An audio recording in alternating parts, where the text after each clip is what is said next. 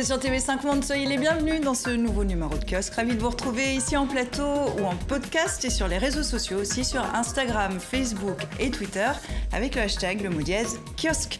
Voici tout de suite le sommaire. La MONUSCO est-elle indispensable Dans l'est de la RDC, les habitants dénoncent l'inaction des casques bleus face au massacre attribué à la rébellion ADF, ralliée au groupe État islamique. S'agit-il d'un nouveau front du djihadisme? Cette insécurité est-elle instrumentalisée? Dans ce contexte, comment contenir l'épidémie d'Ebola? Pourquoi la promesse d'un référendum pour remplacer la Constitution n'a-t-elle pas suffi à calmer la colère des Chiliens? Laboratoire de l'ultralibéralisme, le Chili en incarne-t-il aujourd'hui l'échec? Les mouvements de protestation se multiplient en Amérique latine. Y a-t-il une grille de lecture continentale? Comment les protéger? C'était lundi la quatrième journée internationale pour l'élimination de la violence à l'égard des femmes. La France annonce un plan. Les mesures sont-elles convaincantes? L'Espagne est-il l'exemple à suivre? Et comment changer les mentalités? Voici les thèmes. On en parle avec nos kiosqueurs et nos kiosqueurs du jour. Les voici tout de suite. Ousmane Diaïd, rédacteur en chef Afrique à TV5 Monde, auparavant responsable du service Afrique de l'hebdomadaire français Courrier International. Colette Brackman, responsable de l'actualité africaine au quotidien belge Le soir, on vous doit avec Thierry Michel le documentaire L'homme qui répare les femmes, un portrait du prix Nobel de la paix, le docteur Mukwege. Vous signez Kinshasa aller-retour aux éditions Nevikata. Vous tenez aussi un blog sur le site du soir, le carnet de Colette Brackman, consacré à l'Afrique centrale. Anna Navarro Pedro, correspondante à Paris de l'hebdomadaire généraliste portugais Visao. Et enfin Jean Stern, journaliste indépendant, collaborateur de La Chronique, le mensuel d'Amnesty International et du site d'information Orient 21, consacré au monde arabe et au Proche-Orient. Merci à vous quatre euh, d'être euh, venus euh, débattre dans Kiosque. Soyez les bienvenus. Que se passe-t-il dans l'Est de la République démocratique du Congo, théâtre de massacres à répétition Pendant un mois, l'armée a mené seule une offensive contre l'ADF. En représailles, les rebelles ont plusieurs fois attaqué des civils, faisant des dizaines de morts au cours des dernières semaines. Pour les habitants de la région, la coupe est pleine. La mairie de Béni en flammes, des habitants en colère qui vandalisent une base des Nations Unies et la réponse des forces de sécurité congolaises, des tirs de sommation à balles réelles. Béni est sous extrême tension. Béni qui a été une nouvelle fois la cible d'un massacre attribué aux rebelles présumés des ADF. Dimanche, pendant la nuit, des hommes armés ont pénétré dans le quartier de Maziani. Huit civils ont trouvé la mort. Pour les manifestants, l'impuissance de la MONUSCO est en cause. La MONUSCO a oublié sa mission, ses prérogatives pour lesquelles elle est venue au Congo. C'est pourquoi nous avons dit qu'il est inacceptable qu'on continue à tuer les civils sous les regards impuissants de la MONUSCO. On dirait qu'ils n'ont pas de moyens. C'est pourquoi nous sommes concertés et réunis comme un seul homme pour exiger le départ de la MONUSCO immédiatement. Et leur colère est contagieuse. À Goma, quartier de Majengo, des barricades barrent la chaussée, jets de pierre contre tirs de gaz lacrymogène. La police sur les dents procède à quelques arrestations. Goma, touchée elle aussi par la violence, se montre solidaire de Béni et l'a ciblé la même. Non au massacre de Beni parce que les gens sont en train d'être massacrés à la machette, à la présence de FARDC, à la présence de la MONISCO, à la présence des policiers qui sont là. Nous nous disons, vraiment nous demandons à la MONISCO d'utiliser leurs moyens possibles de ce qui est de sécuriser la population. Et si la MONISCO ne saura pas sécuriser la population, elle n'a qu'à dégager depuis près d'un mois, les incursions des présumés rebelles ADF se multiplient en réaction aux opérations des forces de sécurité congolaises contre leur base. Mais les civils en payent le prix fort et la psychose s'installe. Les casques bleus sont-ils inefficaces et inutiles comme le pense la population Colette? Je crois qu'ils sont certainement, ils sont nécessaires, mais ils sont gravement en deçà de, la mission qui leur est confiée, qui est de protéger les gens. Et ensuite, ils font aussi l'objet de graves suspicions, euh, parfois de complicité avec les rebelles, euh, d'inefficience, de trafic et aussi d'implantation de certaines, euh, disons, d'une extension de, l'islam en construisant en finançant la construction de mosquées, etc. Donc il y a un déficit total de, confiance de la population à leur égard, mais il demeure tout de même indispensable. Alors, les casques bleus ont mandat de protéger la population. Le Conseil de sécurité, vous venez de le dire, mais le Conseil de sécurité de l'ONU l'a rappelé encore cette semaine. Pourquoi ces massacres sous leurs yeux? Comment on explique qu'ils laissent faire? Mais l'argument, c'est qu'ils sont soumis à l'autorité congolaise, qui doivent travailler en collaboration avec l'armée, et l'armée, dans un premier temps, veut euh, opérer seule. Or, le déficit de confiance s'étend à la MONUSCO, qui est choisi comme le bouc émissaire, parce que, mais ce serait une mauvaise chose que, la, MONUSCO s'en aille, parce qu'alors là, les groupes armés et, les troupes, euh, les militaires eux-mêmes pourraient opérer euh, sans témoins. Or, ils sont eux aussi l'objet de, de graves suspicions. L'armée n'est pas homogène. L'armée, il il y, a des, unités qui sont, disons, loyalistes et qui, font leur travail, mais il y en a d'autres qui sont issus d'anciens groupes rebelles, qui ont des accointances avec des milieux mafieux, des accointances avec l'Ouganda et le Rwanda, qui ont des intérêts économiques et géopolitiques dans la région, et donc qui, qui, ne, qui ne, jouent pas le jeu non plus. Donc ils sont l'objet de, graves suspicions et la population, paniquée, se méfie de tout le monde, jusqu'à attaquer les équipes de riposte à, à Ebola, dont les véhicules sont incendiés euh, la nuit dernière, encore quatre d'entre eux ont été, ont été massacrés. Donc la défiance est totale, y compris à l'égard du corps médical. Mhm. Ça fera 20 euh, ans, jour pour jour, demain, que la MONUSCO est installée en RDC. Euh, quel bilan on peut en faire, Ousmane? Un bilan assez faible finalement, parce que la mission était d'assurer la sécurité de la population.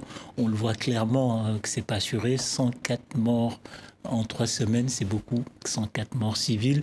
Et ça pose un problème de fond, c'est-à-dire euh, est-ce que c'est aux forces exogènes de faire, d'assurer la sécurité d'un territoire qui appartient à la République démocratique du Congo? Je pense que toutes ces missions des Nations Unies, bah, la MONUSCO, en fait, toutes ces missions des Nations Unies arrivent, à mon avis, il faudra les repenser, les le reconfigurer, parce que je trouve qu'il est compliqué pour une force étrangère, même de l'ONU, hein, composée de plusieurs armées, d'assurer une mission régalienne, c'est-à-dire de la première mission appartient à l'État du Congo de protéger ses citoyens. Euh, et tant que nous ne, en fait, ça peut être une, solution intermédiaire, ça peut être une solution provisoire pour parer au plus urgent, mais sur 20 ans, on ne peut pas demander à une force externe d'assurer euh, la, euh, la, sécurité de la population. Ça pose un problème qui est, très important, qui est sur le long terme et qui risque aussi malheureusement de se poser au Sahel où les forces des Nations Unies font face au même type de défiance, il est assez caractéristique et assez important de voir que les populations ont tellement perdu confiance en leur État qu'ils ne manifestent même pas contre l'armée congolaise. Mhm. Ils manifestent contre la force de l'ONU. Et c'est ça un des, un des nœuds du problème, d'autant plus que, à mon avis, le chef d'État, le nouveau chef d'État élu, euh, Félix Tshisekedi, a commis une erreur. C'est-à-dire la légitimité de l'État congolais était très faible à l'Est. Il s'est fait élire quand même sur la base d'une promesse électorale transférer la capitale du pays à l'Est, à Béni, tant que la paix ne sera pas revenue. Mm.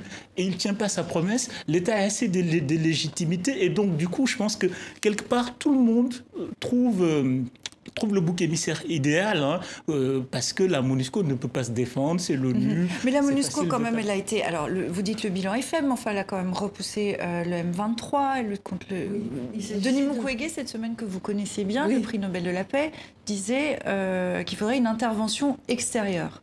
Oui, c'est ce que les, en appelle aux Européens. Est-ce que c'est une solution? Voilà, c'est ce que les gens disent. Tout le monde se souvient à Béni de l'opération Artemis, mais qui était menée à Béni uniquement par l'armée française contre un groupe rebelle bien déterminé qui était soutenu par le Rwanda. Donc c'était une opération limitée dans le temps et dans l'espace et qui s'est avérée extrêmement efficace, menée par une armée d'élite, mais qui s'est retirée après. Et donc reproduire ce modèle à l'échelle de, de l'est, de tout l'est du Congo, c'est difficile sur le plan logistique, politiquement c'est très compliqué parce que ça va susciter la méfiance absolue euh, des pays voisins, le, Rwanda en, premier lieu. Et deux, est-ce que, et troisièmement, est-ce que la France est prête euh, à le faire? Et je crois que c'est effectivement c'est l'armée nationale qui doit d'abord faire ce travail, mais cette armée n'est pas fiable, elle est infiltrée et elle doit faire un travail de, nettoyage interne pour disposer dans l'Est des unités fiables et crédibles, ce qui n'est pas le cas. L'idée avait été évoquée aussi de faire euh, une opération euh, conjointe avec euh, les pays voisins, etc. L'idée avait fait polémique. Est-ce que ça n'est pas une solution? Oui, ça, peut être une solution. De toute façon, les Nations Unies, encore une fois, hein, c'est même si à supposer que la, la MONUSCO veuille faire la guerre à l'Est et nettoyer l'Est, faut pas oublier quand même, on va se heurter à un problème politique. On a la Chine et la Russie au Conseil de sécurité qui vont opposer leur droit de veto. C'est-à-dire, même pour faire le minimum de mission de la MONUSCO, qui est une mission assez spécifique, on a dû quand même contourner. Parce que fondamentalement, le rôle d'une mission des Nations Unies, des casques bleus, c'est pas de faire la guerre. Et là, on veut demander à une mission qui est configurée comme une mission de stabilisation politique, on veut tout de suite, ici et maintenant, le transformer en une armée qui fait la guerre. Or, euh, c'est pas aussi simple et je pense que c'est même pas possible dans le cadre de l'ONU. Colette et ensuite Anna. On n'en parle jamais, mais il y a les intérêts économiques euh, sous-jacents, les alliances économiques. Au sein de l'armée congolaise, il y a des alliances avec des opérateurs économiques locaux. Il y a les intérêts économiques des pays voisins et les ressources. Ce sont des réserves d'or. En Ouganda, on a ouvert la, plus grande usine, la plus grande raffinerie d'or du continent avec l'or qui vient euh, de l'Itourie. Le, Rwanda pompe le coltan et on a découvert, malédiction ou bénédiction, d'immenses réserves de pétrole, cinq blocs de pétrole, dont des multinationales dont Total, qui désirent avoir des, euh, des permis d'exploitation. Tous ces gens ont des accords locaux avec des politiciens, des militaires, des mafieux et des groupes armés. Mhm. Anna, vous voulez réagir? Euh, le, secrétaire général de l'ONU a nommé un envoyé spécial, de, son envoyé spécial. Euh, pour, et cette fois-ci, c'est un, diplomate chinois. Mhm. Et apparemment, il a réussi en très peu de temps à faire euh, aboutir des rencontres entre les présidents de l'Ouganda et du, du Congo Rwanda un petit peu aussi mêlé, euh, et, apparemment à faire avancer l'idée d'une intervention militaire conjointe des pays. Reste à voir après si ça sort du papier vers la pratique.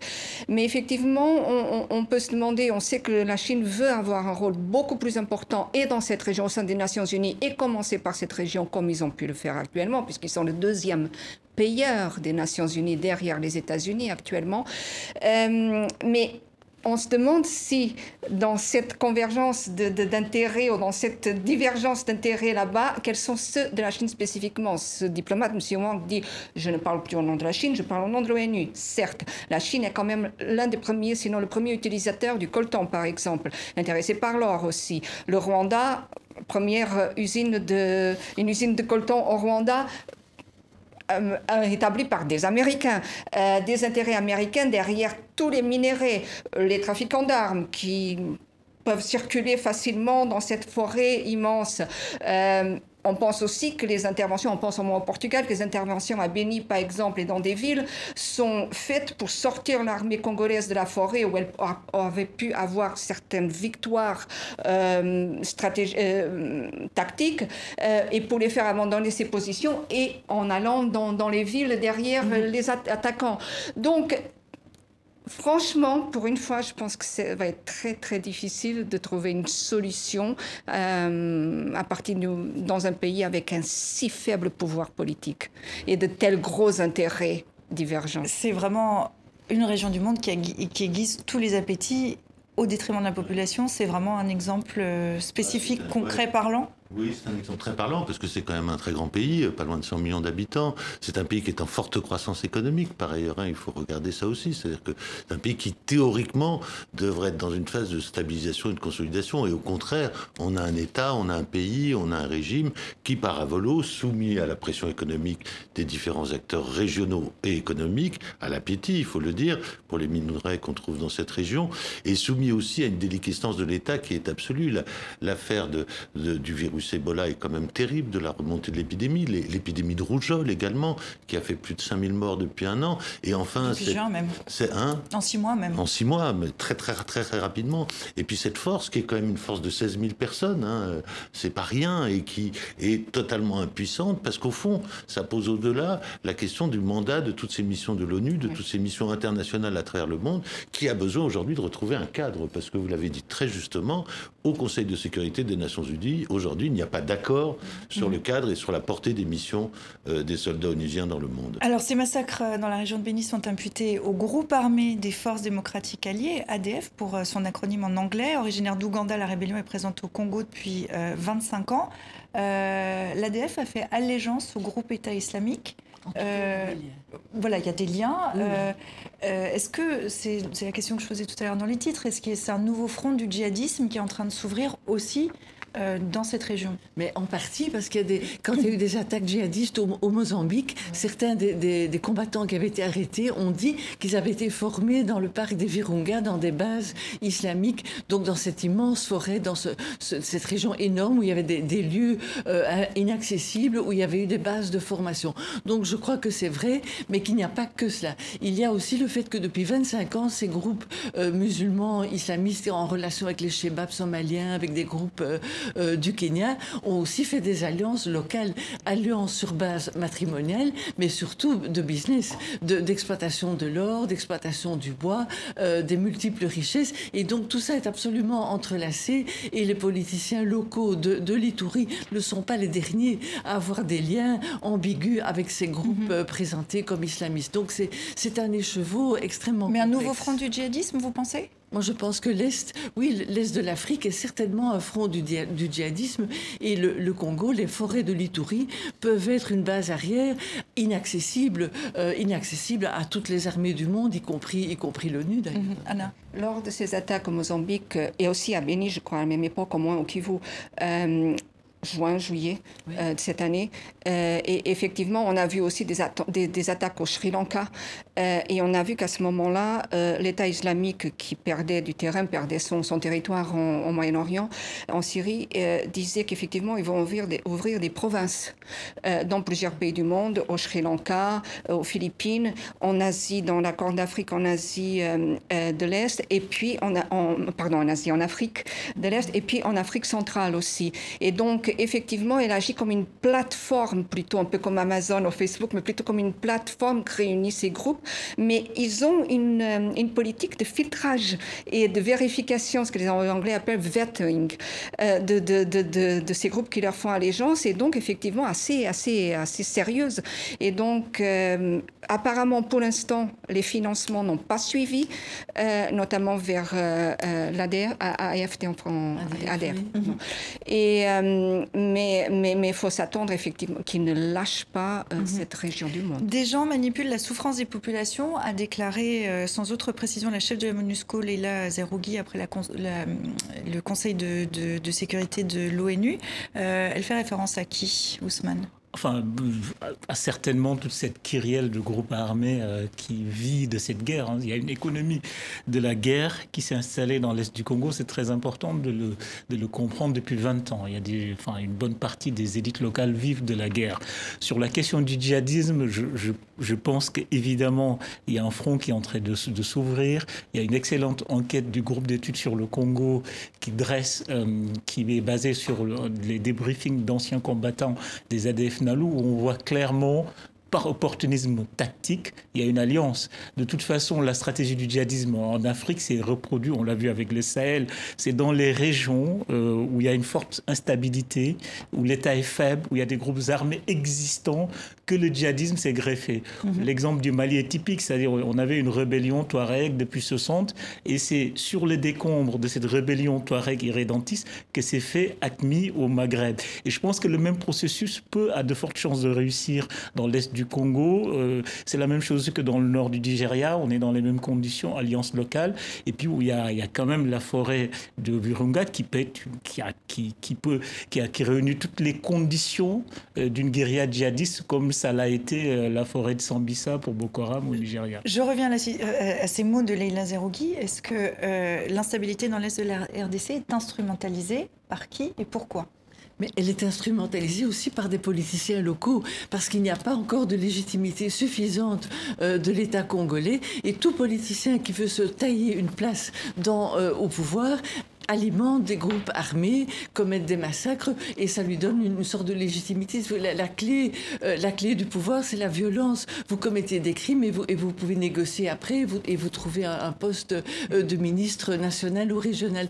Donc il y a une absence de légitimité euh, du pouvoir politique qui est un peu qui, ronge l'ensemble du système. Donc c'est là qu'il faut agir. Le président actuel, Félix Tshisekedi, essaye de rétablir cette légitimité, mais il est extrêmement faible est menacé. C'est un pouvoir de coalition. La suspicion existe au, dans, au cœur même du pouvoir. Tout le monde est soupçonné d'alliances euh, diverses et occultes. Et donc le, le, problème, il est là. Et là, je pense que l'ONU ne peut rien y faire. MONUSCO ou pas MONUSCO, elle est, elle est défaillante. Mais c'est avant tout le pouvoir central qu'il est. Est-ce que ça fait le lit des nostalgiques de Joseph Kabila, le prédécesseur de, de, Félix Tshisekedi? C'est ce qu'on soupçonne Kabila d'entretenir cela pour qu'il y ait une nostalgie. Mais on n'en est vraiment euh, pas encore là. Au contraire, on est plutôt dans la suspicion où ce sont des généraux qui avant étaient des alliés politiques et militaires de Joseph Kabila qui sont qui sont effectivement en poste dans les postes de commande aujourd'hui dans les touris et qui sont soupçonnés, et je pense avec raison,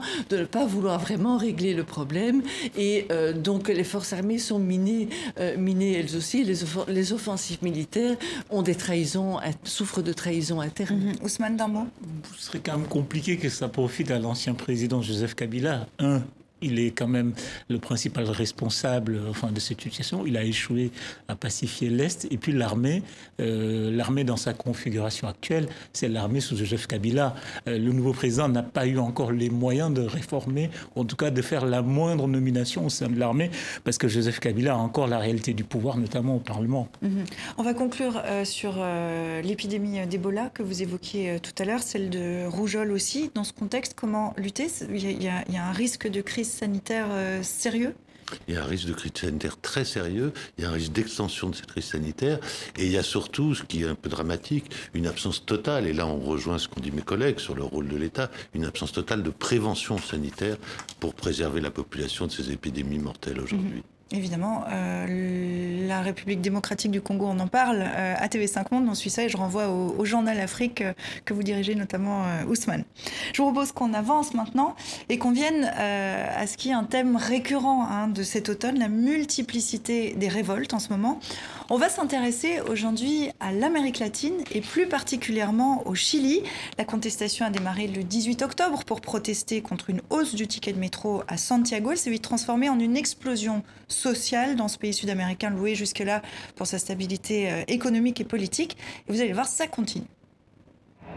Au milieu des barricades érigées au cœur de la capitale chilienne, le face-à-face est tendu entre la police et les manifestants. Et très rapidement, des canons en haut sont utilisés pour disperser la foule.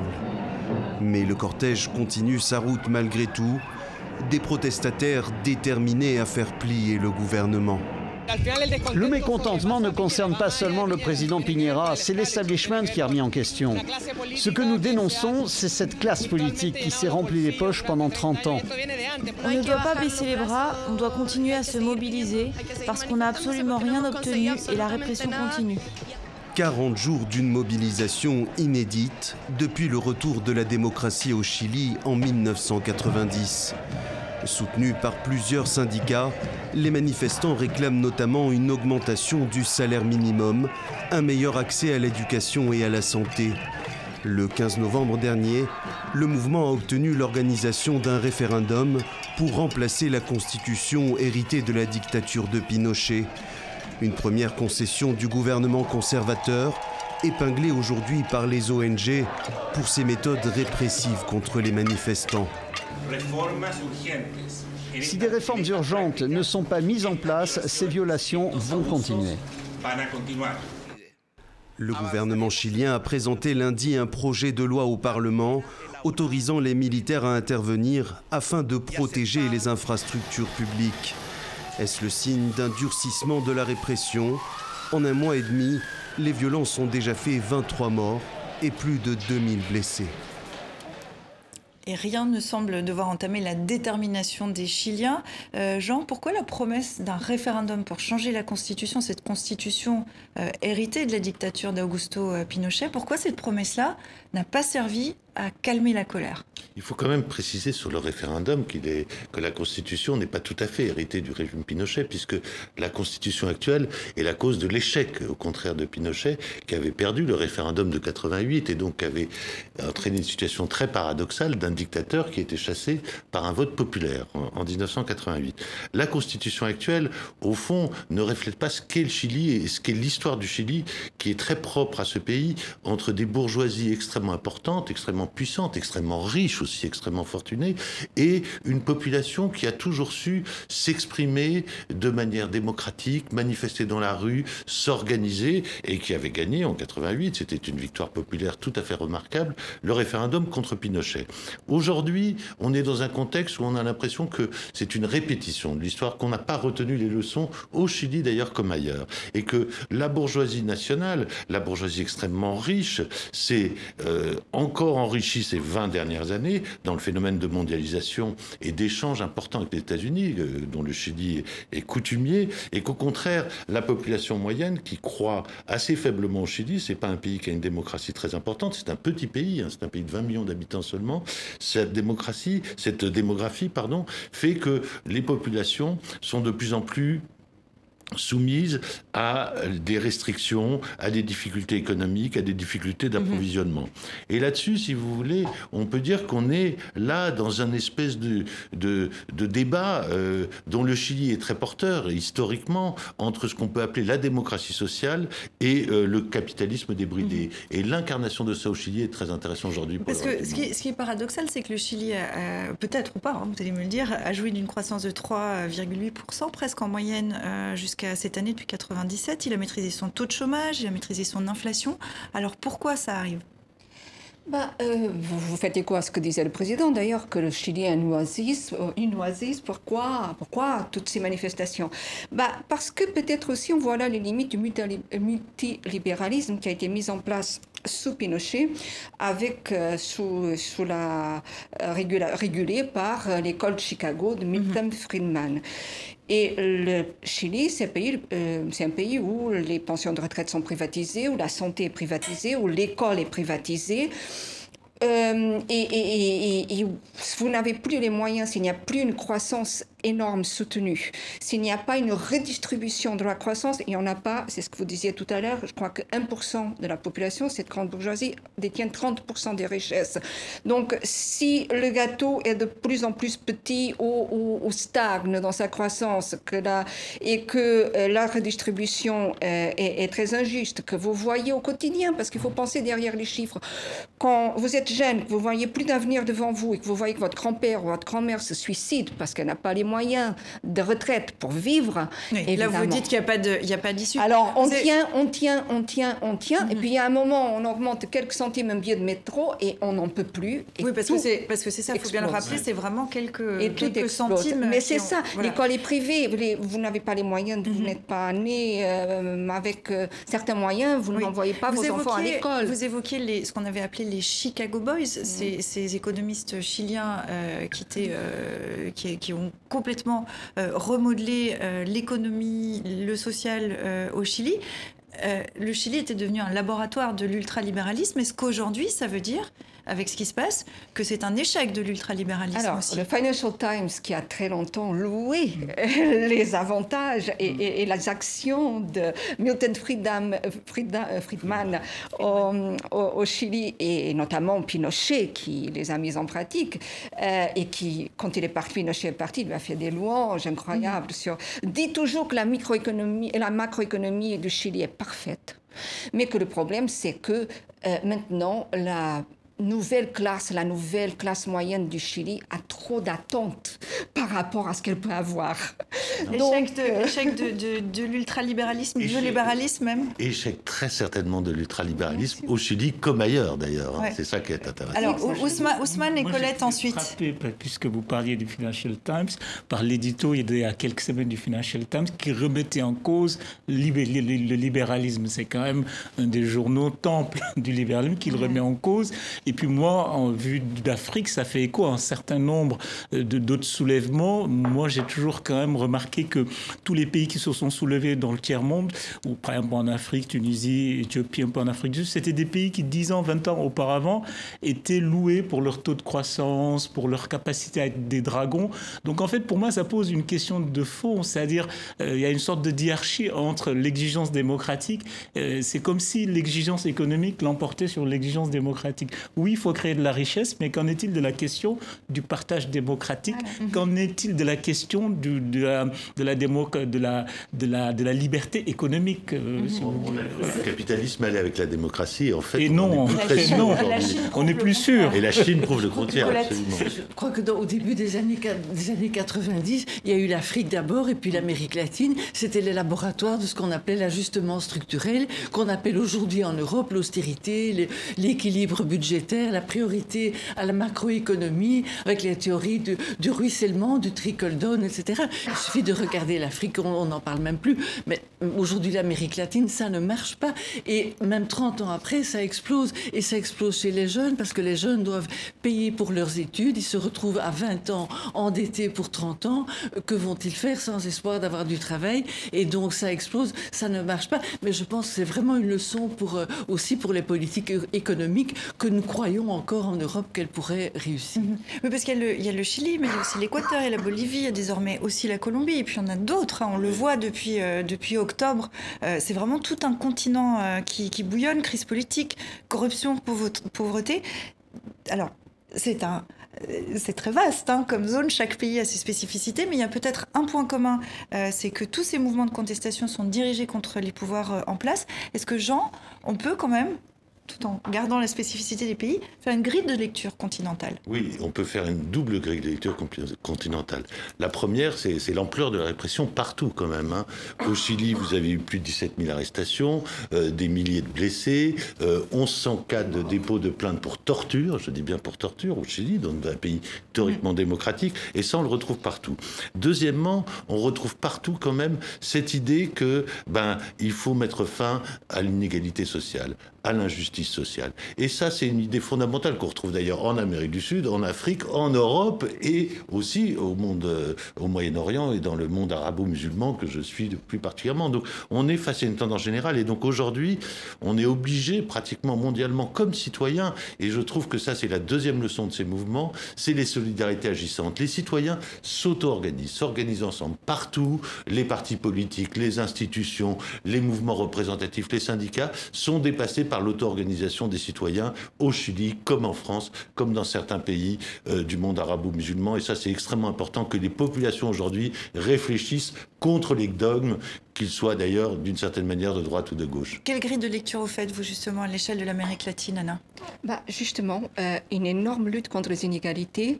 Euh, une, une, fatigue aussi grande avec des pouvoirs qui ne se, qui ne se renouvellent pas assez, parce que regardez Uruguay et Argentine, qui sont aussi dans des situations pas brillantes, il y a quand même des élections, il y a quand même un renouvellement politique qui se fait là, et la population reste attend euh, de voir si ça va correspondre à ses attentes.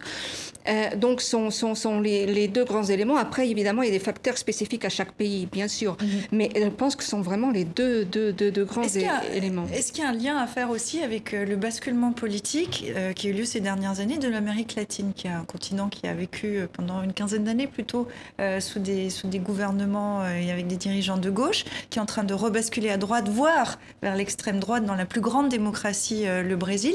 Est-ce qu'on peut mettre en parallèle ces révoltes, ces peuples qui se soulèvent et ce basculement politique? Moi, je ne crois pas parce que les situations sont tellement différentes pour le coup politiquement pays par pays. Vous prenez l'exemple du Brésil, c'est extrêmement intéressant.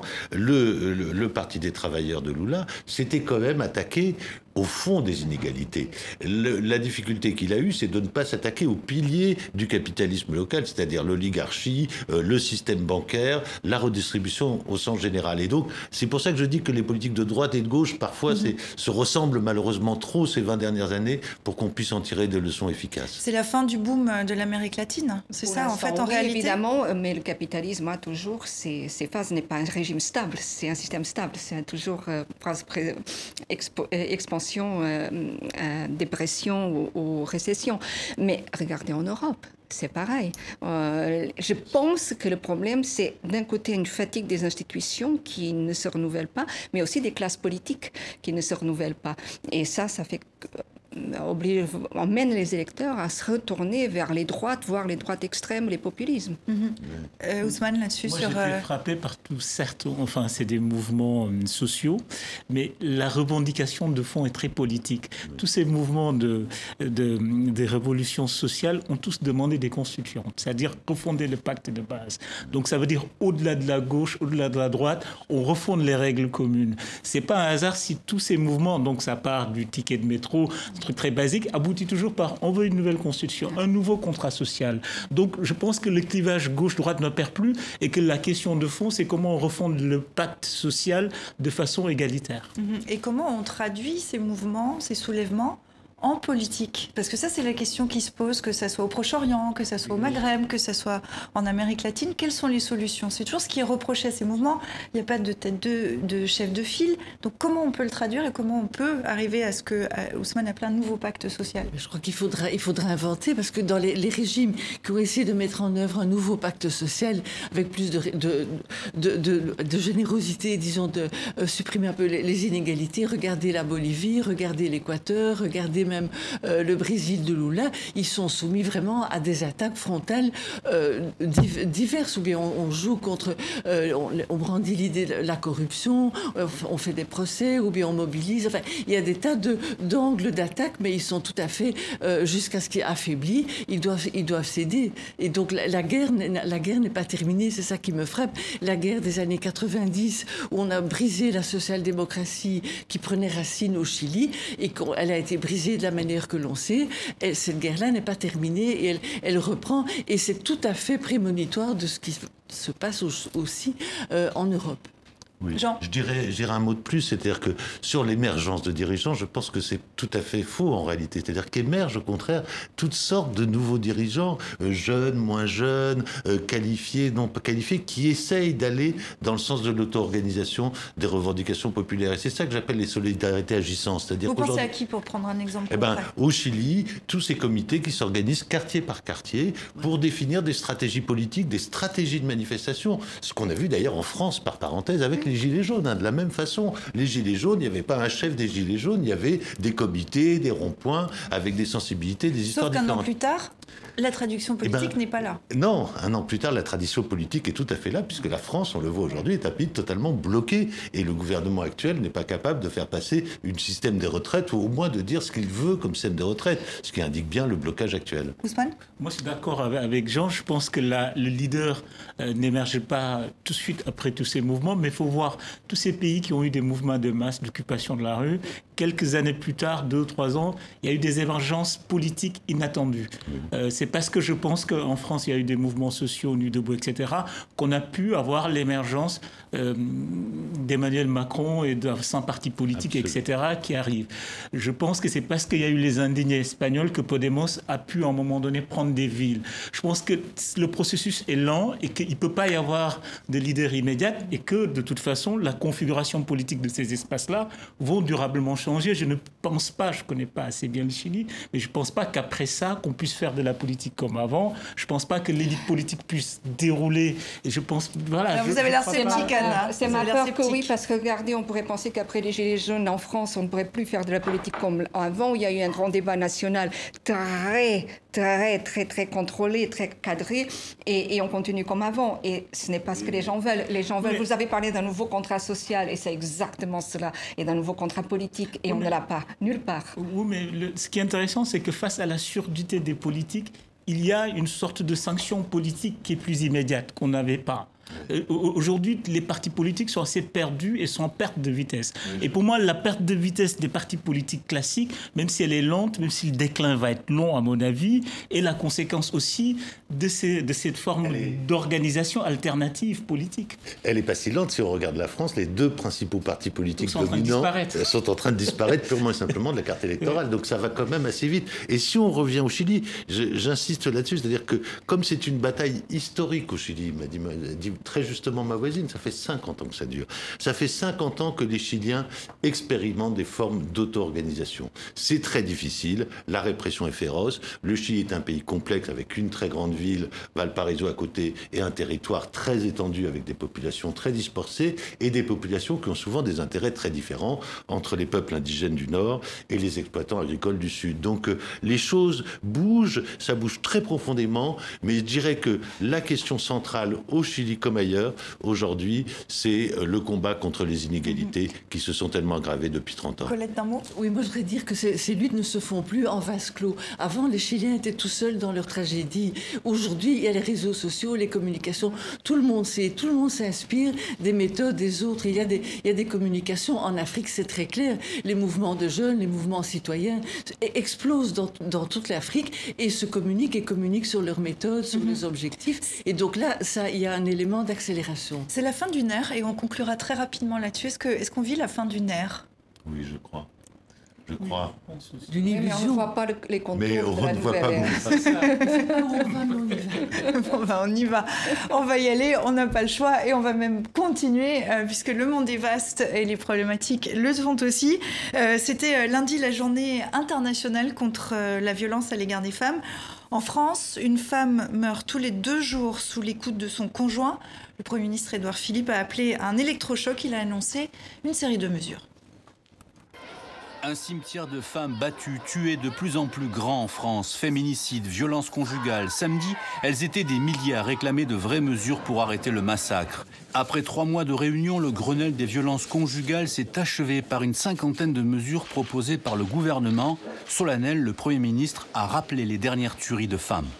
Je souhaiterais avoir une pensée particulière pour Madame Sylvia Hochet, qui a été tuée le 10 novembre dernier à coups de couteau à Oberhofen-sur-Moder, dans le Bas-Rhin, ainsi que pour Madame Aminata T, décédée elle aussi sous des coups de couteau le 12 novembre dernier sous les yeux de ses enfants. Aujourd'hui encore, Des femmes sont tuées par leur conjoint. ou leur ex-conjoint, C'est inacceptable. Le 39-19. pour mettre fin au cycle des violences. Le 3919, c'est le numéro magique pour échapper à son bourreau en alertant de sa situation. Problème, il est saturé, il va devenir permanent 24 heures sur 24 et 7 jours sur 7. Toute une batterie de mesures a été aussi annoncée comme la suppression de l'autorité parentale du père violent, l'inscription de l'emprise psychologique dans le droit français, la saisie des armes au domicile après des violences, une meilleure formation des policiers pour prendre en charge les victimes, 1000 nouvelles places d'hébergement et de logement. Pour protéger les femmes, la mise à l'écart des agresseurs va être instaurée. Pour financer son bouclier anti-violence, le gouvernement confirme le déblocage de 360 millions d'euros. Pour les associations féministes, il y a de la bonne volonté, mais on est loin du compte. Selon elles, l'État a une lourde responsabilité dans les violences faites aux femmes. La, la porte était close dès qu'il s'agissait de mettre des moyens supplémentaires. Et un Grenelle à budget constant, ça n'est pas un Grenelle. La plupart des mesures qui sont proposées, elles sont intéressantes sur le fond. Mais juste, ce sont des mesures qui sont en décalage avec l'enjeu et avec la nécessité de. avec les moyens nécessaires. En octobre, le Parlement a voté la loi pour un bracelet anti-rapprochement des conjoints violents. Au pays des droits de l'homme, il manque en France une nouvelle révolution contre les violences faites aux femmes. De bonnes intentions, mais pas assez de moyens si on résume?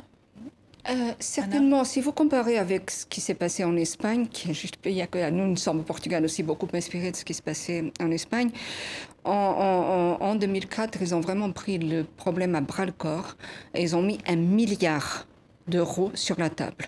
Et pour cela, ils ont formé et le judiciaire, le personnel judiciaire, médical et policier euh, à cette problématique, euh, créer un cadre législatif qui est vraiment pénal très dur et très contraignant euh, contre tous les, les hommes qui, tous les auteurs de violences faites aux femmes. Violence machiste, comme on les appelle en Espagne. Violence machiste, comme en Espagne on on les appelle. Les, les juges d'instruction lors d'une plainte ont 72 heures pour instruire le cas. Euh, la loi interdit l'homme de reprendre le domicile conjugal. C'est pas la femme qui l'abandonne, qui va être cachée. Bon, il y a des centres parce qu'il y a des situations spécifiques, hein. Mais normalement, c'est l'homme qui quitte le domicile sous contrainte de la loi, et la femme peut y rester avec ses enfants et protégée. Évidemment, ce n'est pas parfait. Il y a encore des morts, mais on a divisé quasiment par deux euh, le nombre de décès et le nombre de violences faites aux femmes. Il y a 116 000 plaintes qui ont été faites euh, juste l'année dernière en Espagne. Je pense que c'est le double de celles qui ont été été faite en France. Euh, et puis, c'est devenu un crime public, comme chez nous d'ailleurs au Portugal, c'est-à-dire que même si la femme ne porte pas plainte par peur ou par, euh, parce qu'elle est soumise euh, psychologiquement ou parce qu'elle a trop peur physiquement pour les enfants, eh bien n'importe qui peut porter plainte et elle sera Mhm. instruite. Et ça crée une dimension sociale collective. Ça Alors a on va, on va reparler de la. France peut-être après, mais c'est intéressant que vous soyez parti directement sur l'Espagne, puisque c'est le pays euh, qui fait figure d'exemple. Donc c'est ça, c'est cette dimension sociale collective. Une femme euh, battue, assassinée par son conjoint, c'est l'affaire de toute la société. C'est ça que Et disait Anna. Est-ce que vous êtes d'accord avec ça Je suis non seulement d'accord, mais moi j'ai grandi euh, euh, au début des années 60, à la fin des années 50, et j'ai vu euh, chez ma mère, par exemple, la solidarité des femmes avec les voisines, les collègues qui étaient battues, maltraitées par leur mari, celles qui avaient parfois besoin d'avorter à l'époque où c'était interdit. Il y avait cette solidarité souterraine presque dans la société. On n'en parlait pas, mais les femmes agissaient déjà. Elles agissaient contre leurs collègues, leurs voisines, leurs cousines qui étaient maltraitées par leur mari. Et ce que je crois qui est très important aujourd'hui, et c'est la leçon qu'on doit retenir de l'Espagne, c'est effectivement de sortir tout ça du silence, de la mort, de la clandestinité. Et je crois qu'après, ben, la loi est le cadre juste pour le faire. Et que donc, s'il faut faire évoluer l'appareil législatif, s'il faut prévoir des mesures de protection des femmes dans la loi, s'il faut prévoir des mesures pénales plus sévères contre les maris violents, je pense qu'il faut soutenir ce mouvement impérativement et qu'il faut y aller. Le gouvernement français, me semble-t-il, à la fois a pris la mesure de l'enjeu euh, auquel il est confronté, auquel la société est confrontée, parce que les femmes, au fond, n'en peuvent plus de cette clandestinité. Mais le gouvernement n'a peut-être pas été encore assez loin dans la démarche, puisqu'on en est à 360 millions d'euros et que notre collègue nous parle d'un milliard d'euros en Espagne. Donc on voit bien le gap. Mais en Belgique aussi, le week-end dernier, il y avait 10 000 personnes euh, dans les rues de Bruxelles pour dénoncer les, violences faites aux femmes.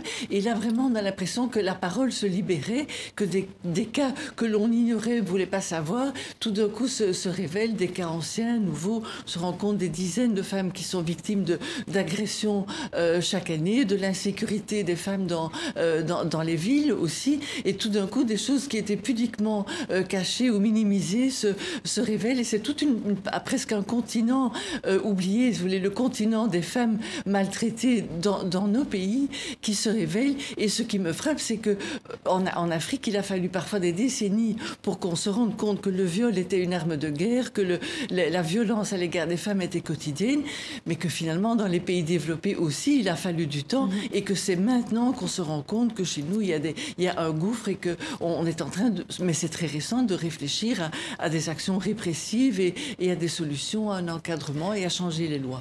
Alors les lois c'est important, mais le fait que la parole se libère, est-ce que ça, ça participe en fait à changer euh, la loi? Moi, je pense que les, les autorités, l'État a réagi parce que la parole s'est libérée. Je pense que c'est une, c'est une conquête des femmes par elles-mêmes d'abord. Mais moi, je, je dis attention parce qu'on se retrouve à se féliciter des mesures du gouvernement Philippe qui me semble être un minimum, en fait. La Je crois que personne ne s'en est félicité ici Enfin, autour on- de la table ouais, mais on- encore. on va peut-être oui. y venir, mais pour l'instant Ben oui, personne on ne l'a que c'est fait. bien, bon, c'est dans le bon sens, etc. Certes, on est d'accord, on va pas faire euh, les Cassandres. Mais ce qui me frappe quand même, c'est c'est cette incapacité à s'attaquer, en tout cas le gouvernement, à- à- au rapport social dont tout le monde est d'accord et sait que c'est ce rapport social qui produit cette violence. C'est parce que les femmes sont dominées dans la société française qu'elles sont en position d'être euh, de violence conjugale, de violence dans l'entreprise, de violence dans la Ce société. que vous dites, c'est qu'en réalité, Bah, c'est l'égalité qui protégera les bah, femmes. L'État français, et, par exemple, je donne un exemple très vite, l'État français est inégalitaire sur un certain nombre de choses vis-à-vis des femmes, traitement salarial, euh, en termes de représentativité politique, la question du pouvoir est centrale.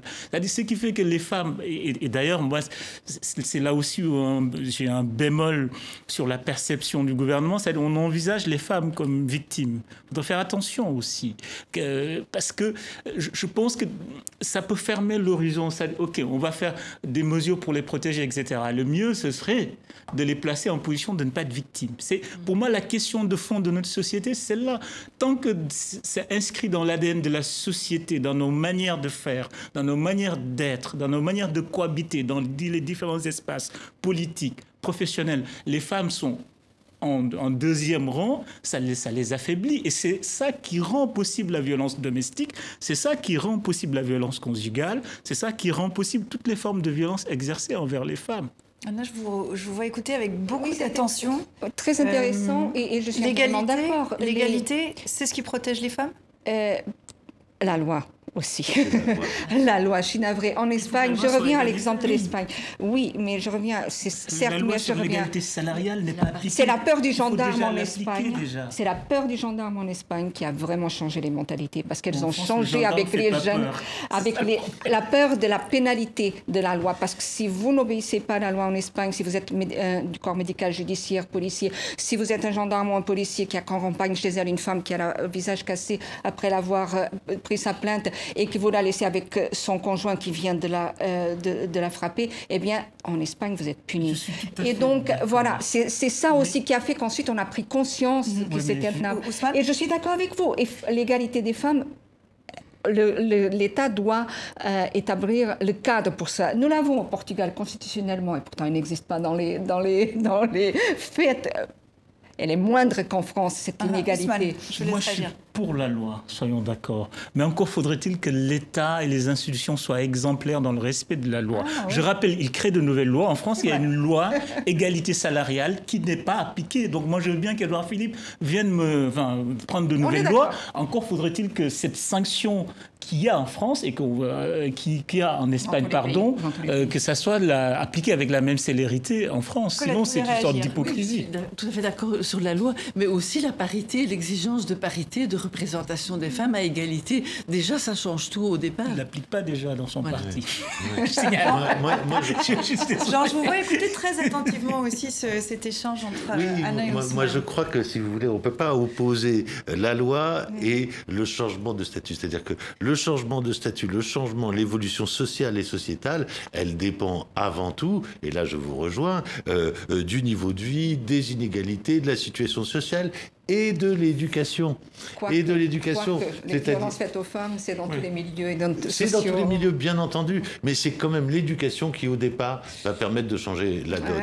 Et on voit, non, on voit là-dessus que l'État français, le gouvernement français, le ministre de l'Éducation français, aujourd'hui, sur toute la montée dans les écoles, dans les établissements scolaires, des discours de haine, des discours d'exclusion, de, du machisme relatif des jeunes garçons, qui était en recul ces dernières années, qui est en train de remonter, on voit que là, on a un gros boulot d'éducation à faire. Je me fais l'avocat du diable et je rebondis sur ce que vous dites. Vous citez l'exemple de l'Espagne. En Espagne, il y a le parti Vox, qui par ailleurs est en train de monter, qui est un parti, entre autres qualificatif, machiste. Qu'est-ce que vous répondez à Jean et à, cette montée de, Vox? Euh, bah, Le parti Vox remonte, mais ça c'est un cadre plus politique. On parlait tout à l'heure par rapport à l'Amérique latine, au fait que... C'est peut-être une histoire de mentalité aussi. Voter pour un parti machiste, ça pose pas de problème, visiblement, à certains euh, Je pense que le machisme du parti Vox est un effet collatéral. C'est un élément qui va avec cette mentalité, cette doctrine d'extrême droite plutôt que de dire qu'il remonte parce qu'effectivement il y a un cadre législatif qui protège les femmes en Espagne.